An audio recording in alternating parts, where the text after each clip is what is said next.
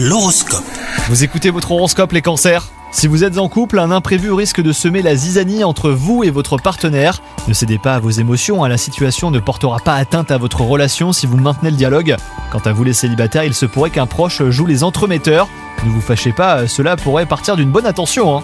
Côté travail, ne prenez pas pour euh, argent comptant ce que vous dit votre hiérarchie. Certaines promesses ne seront peut-être pas tenues, donc euh, continuez à réaliser vos missions avec l'esprit consciencieux qui vous caractérise. Vous en serez récompensé tôt ou tard. Et enfin, côté santé, beaucoup d'énergie sommeille en vous. Trouver un moyen de la dépenser hein, vous fera le plus grand bien. Pratiquer une activité sportive euh, pourrait être la solution idéale pour vous. Faites vos trajets maison-travail à pied ou même à vélo par exemple. Bonne journée à vous